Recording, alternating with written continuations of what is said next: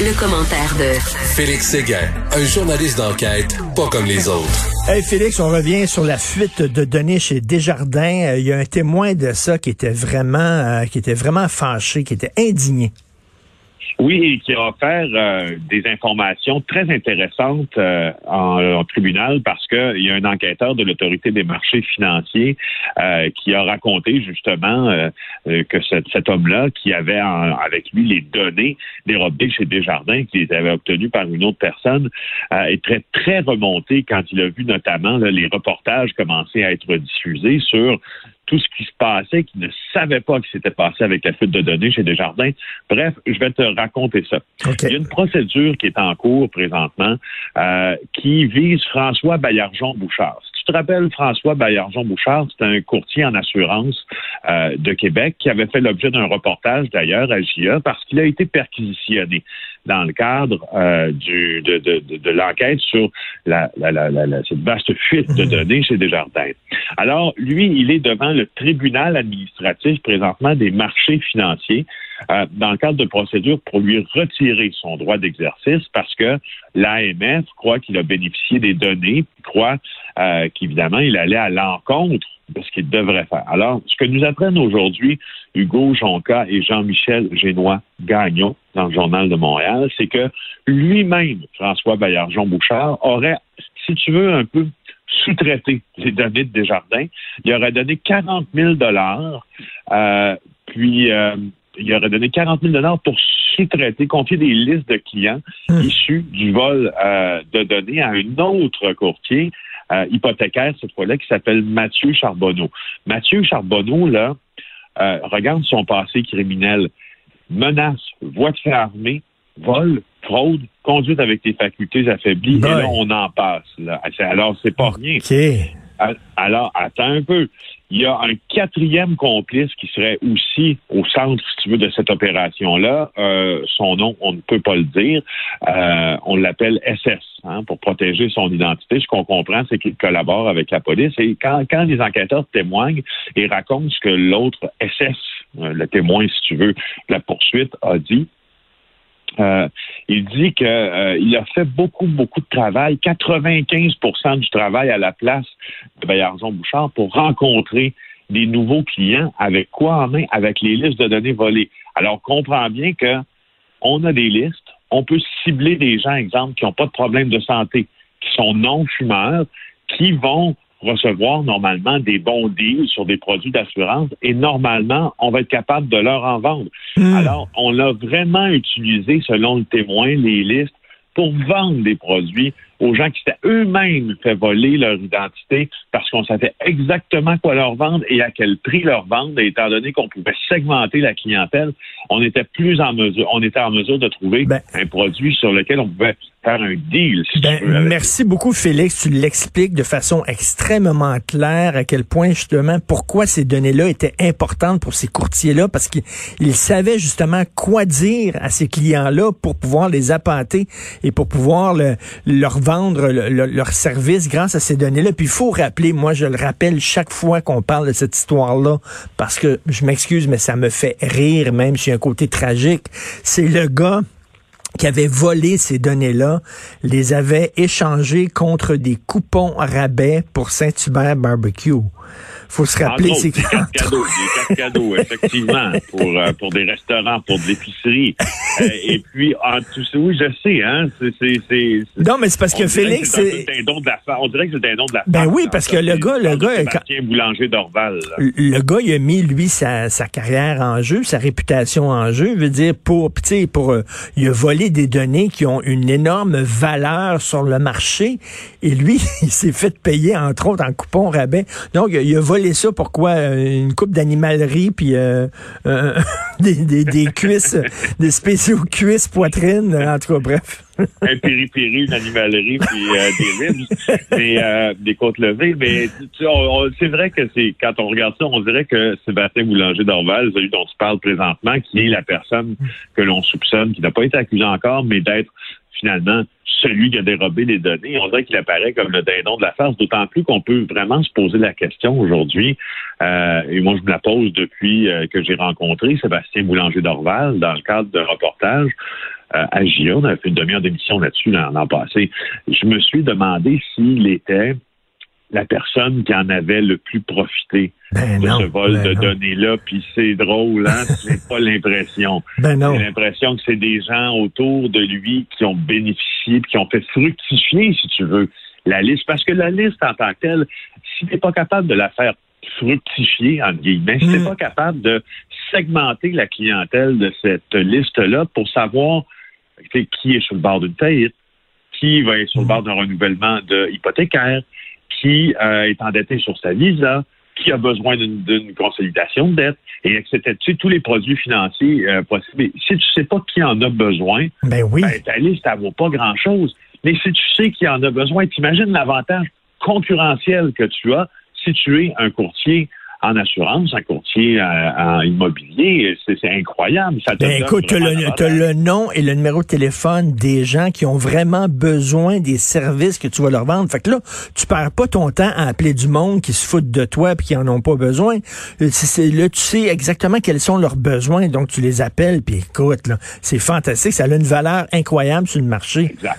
Donc, écoute, on va parler de la femme de 800 millions qui est sous enquête par l'UPAC. C'est quoi ça, la femme de 800 millions? C'est une femme qui a raflé un contrat de 800 millions de dollars avec Hydro-Québec. Elle, elle a acheté une usine, mais financée entièrement par des fonds publics. Donc, euh, c'est un deal intéressant. En 2019, le journal avait dévoilé ça. C'est l'histoire de, de Vicky Lavoie. En fait, c'est une entrepreneur qui était euh, inconnue, mais alors là, totalement inconnue dans l'industrie forestière, qui a réussi à acheter et vendre à profit un complexe de pâtes et papier euh, qui est situé à Chapelle. C'est un peu à la frontière. Mhm. Chapelle-Chibougamau, là, entre la frontière, si tu veux, de l'Abitibi, euh, Témiscamingue et du Saguenay-Lac-Saint-Jean. Alors, euh, elle a, euh, elle a euh, réussi à mettre la main là-dessus, puis mettre la main sur un contrat d'électricité qu'elle a avec ça de 800 millions sur 25 ans avec Hydro-Québec grâce à ces subventions-là de l'État. Donc, pour te ramener ça à sa plus simple expression, c'est comme si moi, je vais acheter une entreprise, puis toi, Richard, tu me dis, ben garde, c'est beau, achète-la, c'est moi qui vais payer. Ben c'est ça, parce qu'ils l'ont financé à 100 Ben, c'est ça. Puis, tu sais, même euh, notre, euh, notre ami Pierre Fitzgibbon, le ministre de l'Économie, il s'est était à l'époque très préoccupé par ça. Il dit qu'il n'a jamais vu ça, des projets qui étaient soutenus à 100% par Investissement Québec dans, dans ce cas bien précis, et avait dit que euh, ça, ça arriverait plus. Alors, maintenant, ce qui est en train de se passer justement sur la portion UPAC de l'affaire, euh, c'est euh, nos amis du bureau parlementaire à Québec, Charles Le Cavalier, qui c'est une source gouvernementale qui leur a confirmé euh, qu'au printemps, là, parce qu'il y avait des soupçons de liens pas clairs entre différents acteurs de cette euh, transaction-là, il y a un rapport qui a été rédigé, il n'a pas été rendu public, mais l'UPAC est venu, si tu veux, à la rescousse, puis va se pencher sur le cas de Mme Lavoie et de son entreprise. Mais il faut le dire quand même, c'est une petite vite, là. C'est quand même une brillante, là, réussir là, à, à- à- à- à frauder le gouvernement comme ça, si, euh, si ça s'avère. Et euh, ce qui est incroyable là-dedans aussi, c'est que Hydro-Québec lui achète de l'énergie alors qu'on le sait qu'on on nage dans les surplus, Félix. On n'en Oui, a pas vraiment besoin, là. Alors, on, se- on se demande c'est quoi le, le montage financier de ce contrat-là. Euh, c'est, je veux dire, le contrat va lui rapporter, je le rappelle, 800 millions de dollars sur 25 ans. Une femme qui était inconnue à l'époque Ben oui. de ces milieux-là. On dit pourquoi elle? Et en même temps, c'est pas, c'est pas interdit d'être inconnu d'un milieu puis d'essayer de s'y incruster puis de, de faire des sous. Mais pourquoi elle? Alors, des millions de dollars de profit, elle va avoir en, en poche cet argent-là. Euh, elle a acheté une centrale de biomasse, justement, à Chapet-Chibougamau. Je me suis trompé, en l'usine qu'elle a achetée au début, c'était à Lebel-sur-Quevion. C'était pas à Chapet, mais avec les profits de l'usine sur- de Lebel-sur-Quevion, elle a acheté à Chapet. Euh, Chibougamau, une autre usine, une centrale de biomasse, puis bon, puis etc., puis etc. Alors, mon Dieu, ça va bien pour elle, mais euh, peut-être verra-t-on euh, l'UPAC euh, la talonner là, au cours des prochaines semaines. Et des nouvelles victimes pour le comédien d'unité 9 qui se manifeste. Ben, on l'avait dit, eh, c'est drôle, hein, on, sans être euh, prophète de malheur, parce que Mm. c'est- triste quand on est sous, l'emprise ou victime d'un homme comme celui-là. Il y a des victimes qui se sont manifestées. On avait un peu prédit hier. Alors, quatre nouvelles victimes de celui qu'on appelle Gucci Boy, son surnom, se sont manifestées. C'est le service de police de Longueuil qui l'a confirmé aujourd'hui quatre victimes potentielles euh, de ce comédien-là. Tu sais que euh, hier, il y, avait, un appel à témoins, au fond, parce que, euh, tu te rappelles, on a confié une partie de l'enquête à l'unité des crimes en série de la Sûreté du Québec. C'était donc mmh. de penser, là, c'était sine qua non, on pensait qu'il y avait plus qu'une victime. Et, euh, et ben justement, il semble y en avoir plus de victimes alléguées en tout, en, en tout cas. Tu te rappelles, lui, c'était le gardien de prison dans le Oui, ben oui. Et puis euh, voilà, je voulais juste faire le suivi avec toi. Puis en terminant, je sais pas si tu veux me parler de Marcel Forgette euh, qui témoigne au Palais de justice de Montréal. Ben, vas-y donc, écoute. Euh, Robert Lafrenière hier. Ben oui, ben oui. D'ailleurs, écoute, il y a, y a, une mise au point là, du Journal de Montréal aujourd'hui, parce que M. Forget là, alléguait toutes sortes de choses concernant le journal. Puis là, le journal a dit non, non, non, je m'excuse, mais ce que M. Forget dit, c'est n'importe quoi. Là. Ben, effectivement, il y a eu une mise au point euh, faite par le journal qui affirme que, euh, d'abord, effectivement, euh, nous avons rencontré M. Forget, mais les discussions qu'il allègue s'être produites là, lors de cette rencontre-là sont pas fidèles à ce que ce dont nous avons été témoins, notamment qu'on lui a offert un emploi, notamment qu'on avait admis que nos faits n'étaient pas exacts, alors que euh, le, journaliste Alexandre Robillard qui a mis sur la place publique l'histoire euh, des transactions financières avec euh, Newtech et, Marcel Forget. Elle avait fait sa job, là. crédibilité, ben a fait sa job, et puis si ça se trouve, si ça se trouve, elle n'a pas été niée, sauf par Marcel Forget cette histoire-là. Alors, alors voilà. Mais je, je, voulais aussi t'amener sur le, une petite partie du témoignage de Marcel Forget concernant Robert Lafrenière.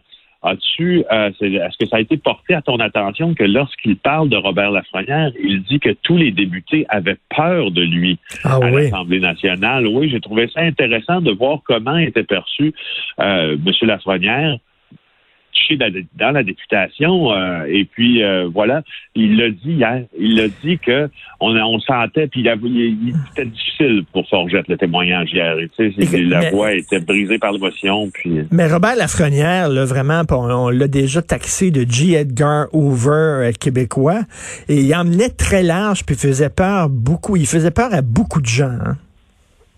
Ben oui, parce que le renouvellement de son mandat, c'est ce qu'allègue, euh, c'est ce qu'allègue Marcel Forgette, le renouvellement du mandat de Robert Lafrenière l'a un peu amené au statut d'intouchable, si tu veux, selon lui. Euh, et en fait, euh, tous les députés qui s'en approchaient avaient quand même peur de ça. Euh, c'est sûr que c'est un récit qui est différent si tu regardes les allégations de Robert Lafrenière et les allégations de Marcel Forgette, mais faut pas oublier que ce gars-là était quand même dans l'entourage. C'était le numéro 2 là, de l'UPAC. C'était le commissaire aux vérifications. Et puis, puis je, trouvais ça intéressant de voir comment était perçu Robert Lafrenière surtout après qu'il ait arrêté Nathalie Normando, Marc-Yvan Côté. Euh, dit que Robert Lafrenière est un peu plus gros que l'UPAC, plus gros que le gouvernement, puis que tout le monde avait peur, je le cite exactement au texte là, dans ça. Et puis, euh, et voilà, tu ben vois. c'est vraiment. ben oui, le J. Edgar Hoover euh, québécois qui, a, qui amené extrêmement large. Mais en tout cas, plus on en apprend sur l'UPAC, plus les bras nous tombent. Vraiment, là, c'est le foutu bordel, le nid de guêpe, euh, les, les haines entre les différentes personnes là-dedans, c'est quelque chose. Merci beaucoup, Félix, et euh, bonne continuité de confinement. Merci. Merci. Bonjour. Vous avez vu ça, hein, d'ailleurs, hein, les gens disent, le gouvernement dit, arrêtez de tester pour rien, là. Arrêtez de vous faire tester pour rien. Si vous avez des symptômes, allez vous faire tester. Mais là, c'est rendu que trop de gens qui se font tester de façon pré préventive, là, en disant, ben, peut-être que je l'ai. Non, non, ils disent, si tu n'as pas de symptômes, vas-y pas. Mais si tu as des symptômes, c'est-à-dire perte de goût, perte d'odorat, des fièvres, de la fatigue, etc., allez-y. Mais sinon, il y a trop de gens qui se font tester, puis ça bloque.